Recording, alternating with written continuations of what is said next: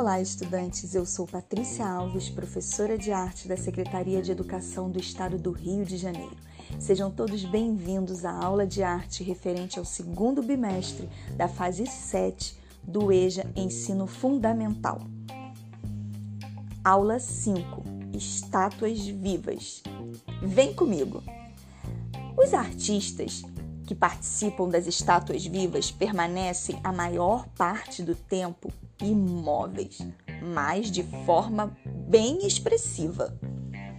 As estátuas vivas são encontradas nas grandes cidades como forma de entretenimento turístico.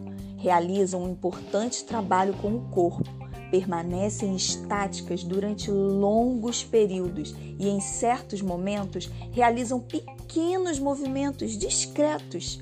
Geralmente, os artistas estão pintados e caracterizados. Há mais de 20 anos no Brasil, a arte das estátuas vivas está ganhando seu espaço na sociedade. As estátuas vivas são performances temáticas em movimentos estáticos, com pausas estratégicas e perfeitas. Elas têm origem na Grécia e teve seus primeiros personagens saídos do teatro. Na Roma antiga, para fazer crítica ao governo, artistas usavam mímicas. Mais tarde, surgiram as estátuas vivas na Europa. Saldanha, mímico há 20 anos, montou o curso de estátua viva e desenvolveu uma técnica para que as pessoas que quisessem aprender a construir suas próprias estátuas vivas, baseadas na mímica teatral e nas artes plásticas, gêneros que inspiraram o desenvolvimento do conceito contemporâneo de estátua viva. Hoje é comum encontrar nas grandes cidades artistas de rua que se fazem de estátuas vivas.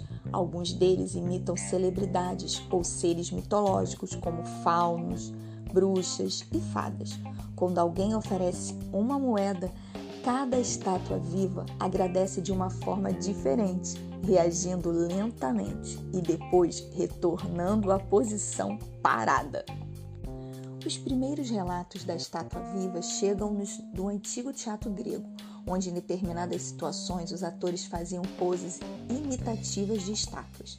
Na Renascença apareceram representações de grupos em imobilidade querendo mostrar quadros vivos.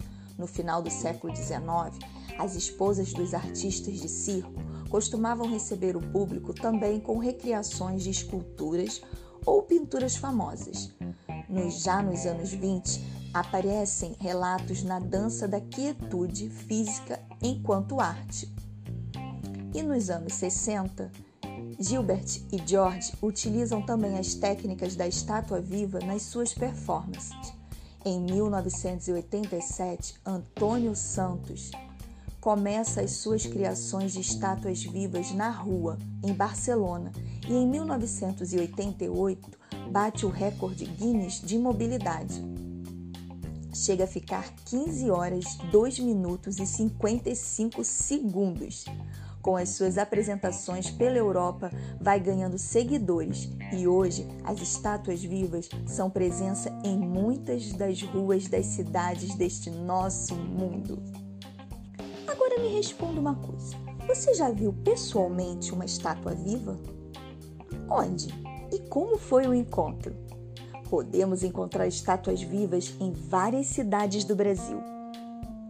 Esses atores são chamados atores da arte da quietude.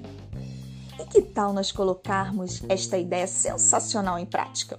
Algumas dicas para você compor uma estátua viva. Escolha uma fantasia, um figurino que cubra boa parte do seu corpo. Melhor esconder o cabelo com uma faixa, ou um lenço ou um chapéu. Acessórios como bengala, guarda-chuva, vassoura podem ajudar a caracterizar melhor a sua personagem. É importante escolher uma posição em que você consiga ficar parado por algum tempo sem se cansar. Ah, o figurino não precisa ser um figurino pronto. Você pode montar com a sua própria criatividade o que você tiver em casa. Agora desenhe sua ideia para se tornar uma estátua viva. Chame a sua família, para brincar com você. Será uma estátua viva e juntos vão compor uma belíssima obra de arte. Depois que todos se aprontarem, vocês vão se exibir juntos. Que tal fazerem um desfile de estátuas vivas? Ou melhor, todos parados. Pessoal, por hoje é só. Eu vou ficando por aqui. Um abraço.